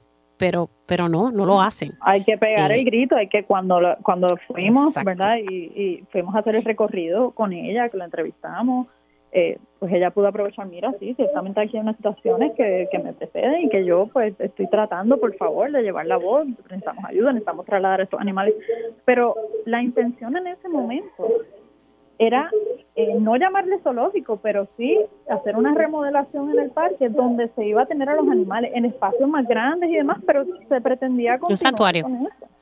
Exacto. Bueno, aunque ya después decía que no era santuario, que era otro, porque después pues, se enteraron que había otro tipo de licencias y otras cosas. Para, era, una cuestión, ¿verdad?, que no quedaba clara, hubo mucho para adelante, para atrás, pero lo que uno puede pensar es que si estas, o sea, si, si, las investigaciones no seguían hacia adelante, pues allí va a continuar ese mismo patrón. O sea, no había como una intención real de atender la situación. Entonces, mientras, pues sí, planteas muy bien que, que la agencia tiene muchos problemas, entre ellos, ¿verdad?, una falta de recursos y eso también las autoridades federales lo establecen en el acuerdo, que hay un problema de falta de capacitación y de recursos pero entonces el, el contrato para el diseño no sé, o sea, había un contrato para el rediseño del parque por más de medio millón de dólares. Y entonces, pues uno se pregunta cómo esto puede ser una prioridad si los animales no tienen medicamentos, si no tienen atención veterinaria, si no hay energía eléctrica en el parque, si no hay sistemas de filtración de agua. O sea, tienes todas esas cosas, entonces es como, como un poco, ¿verdad?, incongruente. Déjame pasar con, con Robbie eh, para que pueda hablar un poquito del tema. Entonces seguimos ¿verdad? Con, con otra vertiente, porque es importante destacar que si en seis meses ellos no cumplen, y cuando digo ellos es el Departamento de Recursos Naturales, pues entonces comenzarían ahí las multas. Y ayer me decía eh, eh, Sahir Pujols que que, que, ojalá que se puedan sacar los animales en ese periodo, pero que es un proceso difícil, no es tan sencillo sacar esa cantidad de animales eh, de, de, Puerto Rico y llevarlos a un santuario en ese periodo de seis meses. Ojalá que se dé, pero si no, luego esos seis meses comienzan en multas. Robin, eh, bueno, yo antes, antes, de comenzar, yo quiero felicitar a Valeria, a todo el equipo de, de, Rayos X, eh, que algunos ya no están, pero que estuvieron dentro de estas investigaciones, eh, y también a las entidades fuera de, la prensa, ¿no? Que, que fueron quienes también dieron esa voz de alarma y que para que finalmente eh, pues se diera el, el, evento que, tuvimos que ver esta semana, ¿no? De que finalmente se van a llevar a los animales para tal vez un buen un buen porvenir. Sin embargo, estamos ante el evento, yo creo uno de los eventos más bochornosos en la historia de Puerto Rico. Y yo, yo sé que tal vez suene grande y hecatombe, pero es que lo es. Porque, o sea, esto yo lo puedo comparar con, con, con los actos de corrupción que, se han destapado, donde se han robado millones, pues en esa misma línea es el, es el desastre del zoológico de Mayagüez, porque costó muchísimas vidas de animales que no tenían que morir. O sea, el, maltrato, el nivel de maltrato por tantos años, el nivel de, dejadez de, de, de, algo que se supone que fuera sagrado. O sea, aquí tenemos una famosa ley 154 de protección de animales y pero, la, pero el propio gobierno literalmente degolló animales e hizo otras otras cosas horribles que aparecen en ese informe eh, y aquí pues no pasa nada o sea volvemos a lo mismo de, siempre que aquí eh, ocurren estas situaciones y vemos entonces cómo la impunidad se apodera de, de, eventos. Vemos como un departamento de recursos naturales eh, intenta tapar todo diciendo que todo está bien y bonito pero cuando te das cuenta y ves el informe te das cuenta de que en realidad no, aquí hubo, aquí hubo un desastre eh, por muchos años y por muchas administraciones eh, y las cuales pues los animales pues que estaban allí encerrados pues tuvieron que eh, pagaron la consecuencia más, más grande. Eh, yo creo que, es un bochorno de que, de que tanto el gobierno local como el federal decidiera literalmente hacer un acuerdo donde no eh, formularán ningún cargo, o sea, para siempre, o sea, literalmente cerraron el libro en este caso. Eh, y, es bochornoso porque, como, como ustedes indican, o sea, aquí hubo situaciones que ocurrieron ya a principios de este año, del año pasado, o sea, que no son cosas que prescribieron. Pueden haber cosas que a lo mejor hayan prescrito, pero no todas. Y, o sea, yo nunca olvido cuando se comenzaron a dar estas denuncias en el programa eh, en Rayos X, recuerdo que, que, fueron y que incluso la, la ex primera dama eh, del 2017, 2018, 2019, eh, llegó allí y dijo que todo estaba fenomenal, que nunca había visto un, parque con, un cuidado tan brutal, tan, tan dedicado a los animales. Cuando vemos ahora el informe, damos cuenta de que todo esto era una mentira. Eh, y, y, yo creo que la molestia más grande del pueblo es esa, o sea, no es, no es al contrario, o sea, nos alegramos muchísimo de que los animales porque, que, sobrevivieron a esta odisea puedan ir a, lugares donde se les trate bien, pero que se quede nuevamente la situación impune, eso es lo que molesta, porque aquí bastante que se, que se advierte a la gente sobre el cuidado de los animales, se habla de, que, de que hay que, de, o sea, de que tenemos que de respetar la vida de los animales, pero a la misma vez el propio gobierno pues, y hace esta, estos desastres y no, no pasa nada. Nadie paga, nadie tiene, o sea, no hay una consecuencia. Yo creo que ese es el, mayor issue y, el mayor desastre ¿no? de, esta historia. Mira, está, mientras estoy, eh, mientras nosotros estamos hablando sobre este tema, no sé si se acuerdan que surgió, ¿verdad? Por lo menos unos cuestionamientos sobre los animales en el Parque de las Ciencias en Bayamón. Recordemos, ¿verdad?, que, que allí eh, sí hay animales. Pues ahora mismo el municipio de Bayamón está haciendo una conferencia de prensa, la cual está transmitiendo a través de su Facebook, que se llama Amigos de Bayamón. Y están llevando a cabo esta conferencia de prensa sobre la viabilidad de traslado de algunos animales del parque. Así que Valeria, asignación ahí nueva, te lo digo relando. Pero bueno, estamos viendo lo que ha provocado eh, todo esto del zoológico de Mayagüez. Eh, así que nada, ahí entonces está el alcalde junto con su personal hablando sobre cómo estarían tal vez trasladando animales del Parque de la Ciencia. ¿Ibas a decir algo, Valeria? Eh, no, sí que ciertamente cuando, eh, o sea, el año pasado, bueno, no, ya hace dos años, en el 2021, eh, en el podcast que, que, tenemos junto a la compañera Adriana de Jesús Salamán, hicimos un, una investigación, ¿verdad? un episodio sobre el zoológico de Mayagüez, justamente. Y como parte de esa investigación, fuimos, en ese momento nos permitieron hacer un recorrido por el Parque de la Ciencia.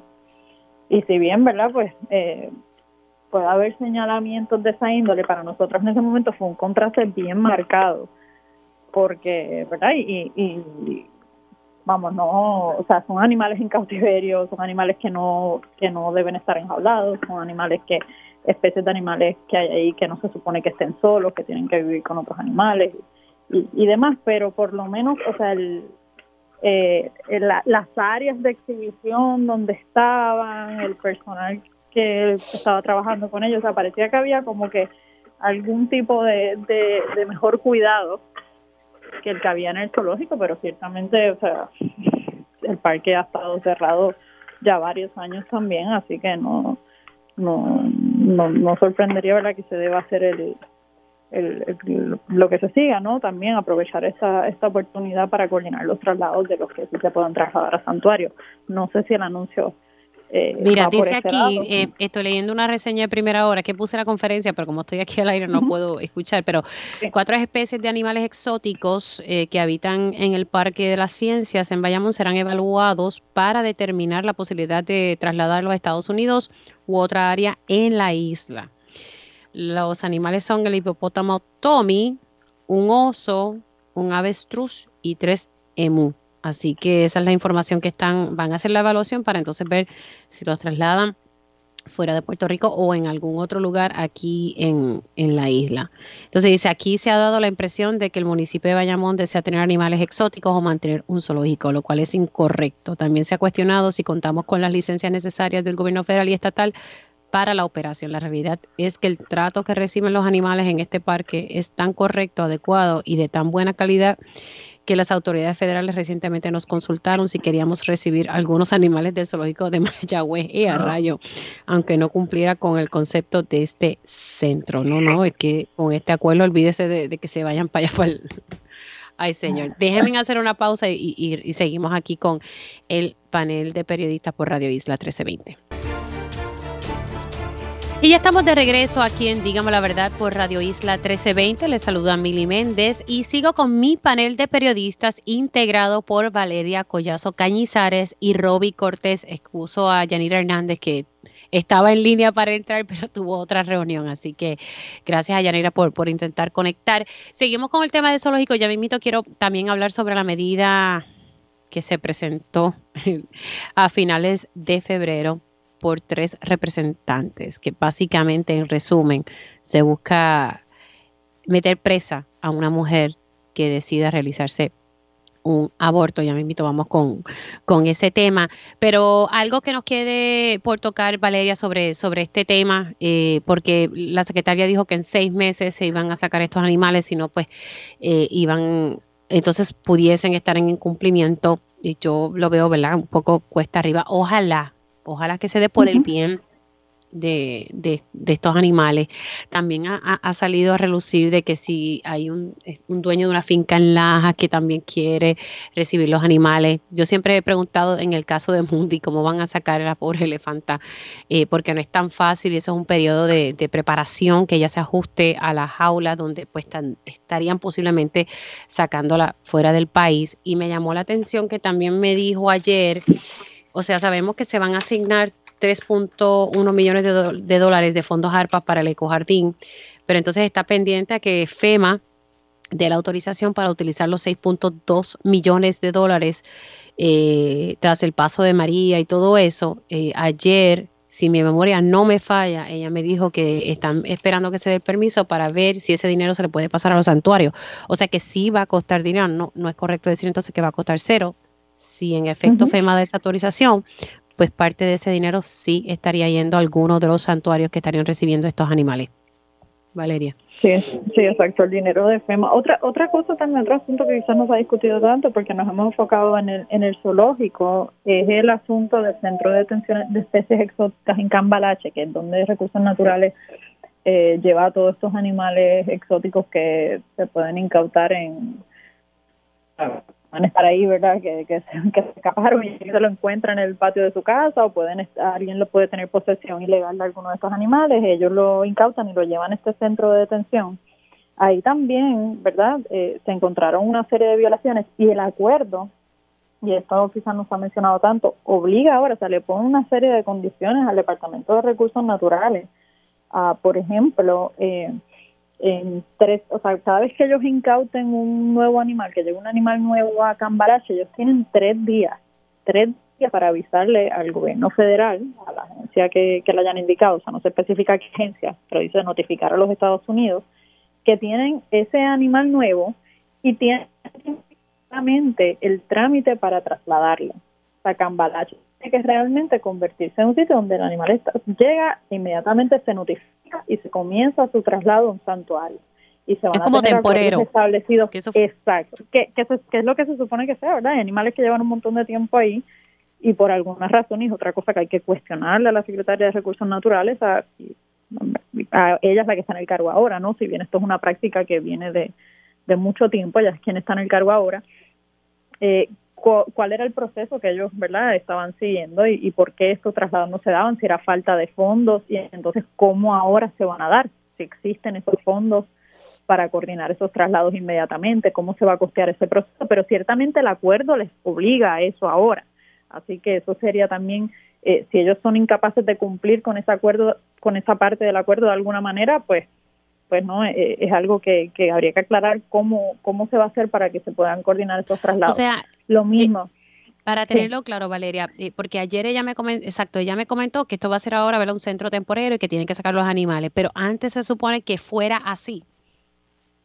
Sí, o sea, ciertamente, pues, un centro de detención de especies, o sea, tú no te puedes ir quedando con todos los animales que va eh, Bueno, pero se había convertido en un almacén de animales, porque todos los que incautaban se llevaban para allá. Mm, Claro, y va, y va o sea, esto es algo que va a pasar, ¿verdad? No podemos cambiar la realidad de que hay un montón de especies introducidas, eh, el tráfico animal ilegal, eh, ilegal de animales, eh, o sea, esto no va a cambiar, ellos van a seguir incatando animales, pero no se supone que se queden ahí, porque no tienen las condiciones, no tienen el espacio, no tienen el cuidado veterinario y tienen la, la capacidad de cumplir con las leyes que protegen a muchos de los animales, porque ahí también hay animales que incautaron que son animales, especies en peligro de extinción, especies protegidas, y, y no tienen las instalaciones. Pero el acuerdo ahora les obliga a esto. Y esto tiene costo que este constante, porque ellos hacen eh, incautas todo el tiempo. Entonces hay que preguntar cómo va a funcionar esa logística, porque si no pueden cumplir con eso, ciertamente estarían incumpliendo, valga la redundancia, el acuerdo al que llegaron las autoridades federales. Lo otro es que le dan 24 horas al Departamento de Recursos Naturales para notificar de algún de alguna situación médica eh, seria o grave que tenga algún animal en algunas de sus instalaciones. Sea, no es que recursos naturales eh, puede manejar la situación y bregar, como pasó con la osa Nina, por ejemplo, y hacerlo así calladito y atenderla y anunciar que se murió. No, tienen 24 horas. Si hay un animal enfermo en alguna de sus instalaciones con algún problema, tienen que notificarlo a las autoridades federales en menos de 24 horas. Así que no es como que, no es como que, los veterinarios de Ana Geméndez pueden ir y atenderlo, o sea, tienen que notificarle al gobierno federal. Exacto, y que, a lo que vamos es que este acuerdo eh, plasma eh, como si se hubiera llegado a la conclusión de que la agencia es totalmente incapaz de, de proveer ese cuidado básico eh, necesario para los animales, entonces los, los obliga, el acuerdo los obliga a hacer toda una serie de notificaciones, cada una con un periodo de tiempo estipulado, para, para que el gobierno federal entonces esté al tanto y, e intervenga de ser necesario eh, para atender las situaciones, como que eh, el acuerdo admite, vamos, Recursos Naturales no puede manejar esto solo callado, tiene que involucrar al gobierno federal, tenemos que estar informados de lo que está pasando. Lo mismo, no pueden eutanizar eh, o sacrificar a algún animal sin obtener una aprobación del gobierno federal. Así que lo que hicieron con Kimbo, voy a usar ese ejemplo, el Puma. Que sí, pero eso, lo hicieron ya bajo la intervención federal. Exacto, por ejemplo, si volviese a ocurrir, ¿verdad? Porque ya lo de Kimbo, pues tristemente ya, ya pasó. eh, si esto volviese a ocurrir en ese periodo, ¿verdad? En lo que van sacando los animales, es importante entonces que ellos requieran esa autorización del gobierno federal. O sea, aquí tú vas a tener trabajo fiscalizando esto. Y si no consiguen la autorización a tiempo y es un issue que, o sea, un asunto que hay que atender de manera urgente, eh, tienen que guardar todo el expediente, toda la evaluación veterinaria, hacerle una necropsia y enviar esa necropsia al gobierno de los Estados Unidos. O sea, que hay, hay como toda una serie de, ¿verdad? De, de, cláusulas para supervisar cada una de las acciones que tome ahora y en el futuro el Departamento de Recursos Naturales con los animales que tenga en su, ¿verdad? En su posesión, en su custodia. De la información, eh, sé que y, ayer le cuestionaba esto a la secretaria, y, siempre lo digo, se recalca por todos los gobiernos, porque ha pasado en esta y las pasadas y las anteriores, de que son los gobiernos de la transparencia. Nada lejos, ¿verdad? Porque eso no es así. Todos los gobiernos han tenido sus issues de transparencia. Este no es el primero. Eh, pero Rayos X tuvo que demandar acudir a los tribunales para que recursos naturales te entregara los expedientes médicos de los animales, eh, documentos que son públicos, eh, y si no es porque tienes que recurrir a los tribunales, eh, no te hubiesen dado los documentos y no, no estoy segura si te los dieron completos.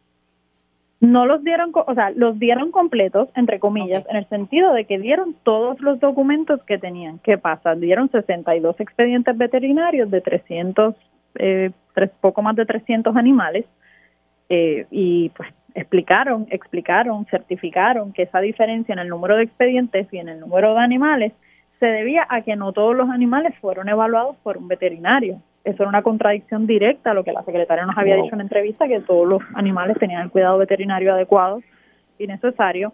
Eso lo reveló. Eh, la secretaria posteriormente ha dicho, no, este, se entregaron los que teníamos, algunos se perdieron por, por por o por esto, o por X o Y, dando distintas razones, pero lo cierto es que en el tribunal la agencia certificó en el tribunal que no tenían los otros porque los otros animales no fueron evaluados por un veterinario. Y pues, sí, sí o no, o sea, cada, los, los expedientes tampoco eran muy abultados, o sea, tenía el expediente del puma que tenía un tumor enorme en la pata de Kimbo que apenas podía caminar, que estuvo años así, y pues tenía una serie ahí de medicamentos eh, bien limitados, un expediente de media página, o sea, no, esperen tampoco, ¿verdad?, un, un, cuidado muy especializado ni nada. Eh, pero sí, tuvimos, tuvimos que ir al tribunal y de hecho hay otras solicitudes que quedaron pendientes que ellos no, no han completado y, y también se está evaluando acudir al tribunal para ellos por eso de la transparencia, ¿no? Sí, no, definitiva, definitivamente. Y yo, pues, la no, no entiendo por qué se tiene que recurrir a este, primero, gasto en, en este, en el, en el proceso este legal. Mira, eso es información pública, entrega y al final del día, mire, tuvo que allanarse a lo que el gobierno federal eh, había encontrado, ¿verdad? Y sigo insistiendo que me molesten que no hubo consecuencias. Voy, eh, tengo que hacer una pausa, disculpen, voy contigo al regreso, Robin pero entonces vamos a hablar en este otro bloque. Roby, si quieres comentar algo de zoológico, lo hace y entonces pasamos al otro tema sobre la medida eh, que presentaron estos legisladores eh, eh, contra, ¿verdad? Para meter presa a una mujer si decide abortar. Hacemos una pausa y regreso con mi panel. Y ya estamos de regreso aquí en Díganme la Verdad por Radio Isla 1320. Les saluda Mili Méndez. Continúo con mi panel de periodistas, el panel que tengo siempre todos los viernes. Y hoy tengo como panelista invitada Valeria Collazo Cañizares y me acompaña Roby Cortés como de costumbre. Roby, eh, para que puedas opinar un poco sobre toda la información que, que, nos ha traído a la mesa y que yo he estado aquí como una, una buena estudiante tomando nota de todo lo que nos estaba contando eh, Valeria Collazo, a quien pues, ha, tenido la oportunidad de leerse el informe, este acuerdo eh, de impunidad que se realizó por parte de los federales y el Departamento de Recursos Naturales Ambientales. Adelante, querido. No, eh, yo creo que algo corto, porque sé que tenemos poco tiempo, pero yo creo que estamos viendo también un poco la federalización de, del trato de los animales exóticos y, en peligro de extinción en Puerto Rico. O sea, este esta situación de, de, que de que ahora la entidad las entidades federales van a tener injerencia sobre el asunto y eliminando entonces un poco no la labor de o, la responsabilidad de recursos naturales, pues me deja ver eso. Eh, yo creo que los van a poner a trabajar en ese asunto con la papelería, tanto como se hace en la burocracia de Estados Unidos eh, pero también me tratando de pensar un poquito fuera de la caja, eh, yo creo que esto tal vez no sería no será la primera instancia en que ocurra esto. Yo pensando acá con otros asuntos que tienen que ver con recursos naturales que ahora mismo estamos luchando y que estamos viendo afuera, como por ejemplo de las cavernas de Río Camuy y otros asuntos quién sabe si a lo mejor el propio departamento está buscando la manera de que de que venga intervención federal en estos asuntos para poder tal vez meterle fondos eh, para para ellos poder no sé como de tratar de operar la situación de una manera más eficiente o sea que podría ser que, lo habíamos hablado los otros hace unos meses no de, el asunto de las de las cavernas del parque de las cavernas de Río Camuy que en este caso como que las dejan a perder por un lado, pero por el otro pues entran fondos federales para tratar de, subsanar el asunto. So, ¿Quién sabe si a lo mejor dentro de este acuerdo, entre comillas, pues este ese asunto, o sea, el, hecho de que entonces ese influxo, esa entrada de fondos federales eh, a, a, lo que es el cuidado de animales, pues, pues sea tal vez la razón por la cual tal vez el gobierno federal decidió, pues mira, vamos a vamos a dejar esto atrás y, a continuar hacia adelante por el bienestar de los animales, pero pues como quiera, estamos viendo una injusticia aquí, mucha impunidad, eh, pero pues veremos entonces qué, qué sucede aquí en adelante, sobre todo con el caso de Cambalache, que sé que sé que reciben muchísimos animales y que también, oye, que la ciudadanía debe estar comprando animales exóticos por ahí que, a veces uno se encuentra unos elementos que tú dices, pero ven acá, ¿cómo, cómo estos animales llegan aquí? Pero eso es otro, eso es asunto, eso es harina de otro costal. Sí, aquí lo que estamos viendo es que los federales tienen que intervenir en prácticamente, en prácticamente todo, ¿verdad? Eh, así que nada, vamos a pasar al, otro tema eh, para poder hablar del mismo. Eh, curiosamente, el, día que se celebra, bueno, no digo celebrar porque no me parece correcto decirlo de esa forma, pues el día que se ha determinado conmemorar como el Día Internacional de la Mujer Trabajadora, nos enteramos de esta gran idea de tres representantes nada, el gran disparate, porque esa es la palabra, el disparate de tres representantes para someter una medida y tratar de meter presa a una mujer que decida abortar. O sea, esto, la medida de Rodríguez Bebe eh, se quedó corta, o sea, en comparación con lo que, lo que pudimos ver, y estamos hablando, si usted no ha visto la legislación, te puede entrar al sistema de, de la Cámara eh, o de la legislatura, busca el proyecto de la Cámara 1644 y pues básicamente lo resumo de esa manera.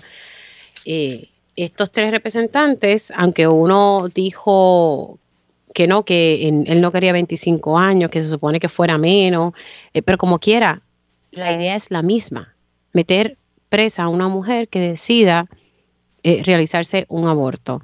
Y ayer yo hablaba en televisión con una persona que conoce de estos temas, que es profesora de profesora de Derecho en la Interamericana, la doctora Patricia Otón, y estuvimos hablando bastante eh, en el programa tratando de educar a las personas que el aborto no es no es ilegal en Puerto Rico, tan, explicando un poco el escenario que hay en Puerto Rico en estos años. Lo que sí aparece en el Código Penal es aquello de que se supone que el aborto no lo puede realizar cualquier persona, el aborto tiene que ser realizado por, por, por un médico.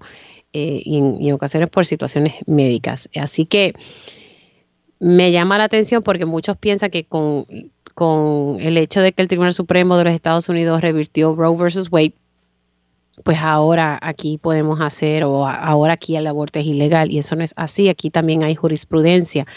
Eh, por otro lado, eh, nada, me parece que no hay una situación, me parece, y, también me lo, me lo ha explicado eh, la profesora Otón, o sea, aquí no hay un issue de salud pública en torno al tema del aborto. Ayer me ofreció las estadísticas. Hay, aquí hay tantos temas sumamente importantes para el país, que seguimos perdiendo energías en someter proyectos que no van para ningún lado. Porque el de Rodríguez PB sí pasó en el Senado, pero en la Cámara se, se paralizó. Lo único que puedo pensar es que el Partido No Progresista, y, así se pudo entender también en, en la Asamblea, está buscando el voto de un sector conservador que sí cree en, en, este tipo de legislación. Es lo único que se me ocurre, porque la realidad es que no, no entiendo por qué no le meten caña a otros temas que son más importantes. Roby, para que puedas opinar rapidito de este, entonces cierro con Valeria. Bueno, sí, eh, se nota que es un claramente una forma de tratar de llegar a los votantes del proyecto Dignidad que, que, que, en este caso pues buscan esta parte no conservadora de, del pueblo. Eh, a mí lo que más me sorprende de todo esto no es esa acción de, de representante Wilson J. Román López, es el hecho de que Memo González y otro que se llama El Yacer, que en mi vida había escuchado su nombre, pero El Yacer Morales Díaz, que también es otro representante, firmaran algo que ni siquiera vieron. O sea, eh, así estamos bregando con las legislaciones en Puerto Rico, o sea, con una irresponsabilidad grasa que literalmente es como que tengo estos, estos tres que son panas y dicen, ah, mira, necesito esto para un proyecto porque tengo que llegar a la, a la, parte conservadora de Puerto Rico, eh, me tira la firma, seguro, dale, tira, lo que sea. Y ahí vemos el resultado. Suerte que tenemos entonces, no solamente tenemos una prensa que está pendiente a estas situaciones, sino que también ahora los ciudadanos también están muy pendientes de estas situaciones y se pueden denunciar. Porque si esto no se hubiera denunciado como pasó esta semana, yo te, yo, te, yo te aseguro que este proyecto hubiese salido por ahí y estaríamos discutiendo, estarían discutiendo tal vez la legislatura con, de verdad, con, con una pena de 25 años y con algo como que tan, tan, eh, y, y es, que todo, no, no me cabe en la cabeza el hecho de que pasara también en el Día Internacional de la Mujer. Es como que es, el, peor insulto que puedes darle a, la mujer en este asunto. Eh, yo creo que, nada, eh, otro bochorno más. Seguimos, esto ha la hora de los bochornos del gobierno de Puerto Rico sobre todo de una legislatura que, que, ni siquiera tiene la, la, decencia de, aceptar las cosas y ahora dice que fue que se traspapeló el asunto. Sí, así es la manera sencilla de, ponerlo. Hay que recordar que Lisiburgo trató de hacer algo similar, pero cuando vio la reacción, pues retiró de inmediato el proyecto. Valeria. Sí, no, por la misma línea de lo que de lo que comentaba Robbie, o sea, además, ¿verdad? De, de, lo disparatado del proyecto, del momento en el que sale a relucir esto, el Día Internacional de la Mujer Trabajadora, pues también la, la, las respuestas de, los representantes cuando los entrevistaron, ¿no? De que se traspapeló, de que llegó el que no era, que se discutieron unas cosas, pero el que se radicó fue otro, eh, y, fue un error y le echaron la culpa a, creo que fue a Wilson Román, eh, si, mal no recuerdo. Sí. Eh, ah. Pero nada, o sea, también lo, que mencionabas, ¿no? Eh, parece más bien un intento, o sea, cuando se, se, intenta legislar sobre, sobre situaciones que ahora mismo pues no, no son, eh, eh, ¿verdad? No es, no es, un problema de, salud pública, no es algo sobre lo que se tiene que legislar ahora mismo, pues, pues revela un poquito una intención de apelar a, a un sector electoral que, que, que los distritos de, particularmente en el distrito de Arecibo, pues pues le fue el, El, electorado conservador es bien grande y, pues son proyectos que ciertamente apelan a, a ese perfil. Así que, que un poco no este probablemente buscando o sea con la intención de buscar ese ese voto sí vamos a ver que bueno ya la medida no creo que tenga no tenga futuro pero Vamos a ver, hay que estar pendiente porque sí hay varias legislaciones eh, que buscan de alguna manera u otra eh, tratar de, regular el aborto y hay pues que recordar que dentro del PNP hay un sector conservador y, está el, el, proyecto Dignidad, que es un partido conservador y así es como ellos lo, han planteado.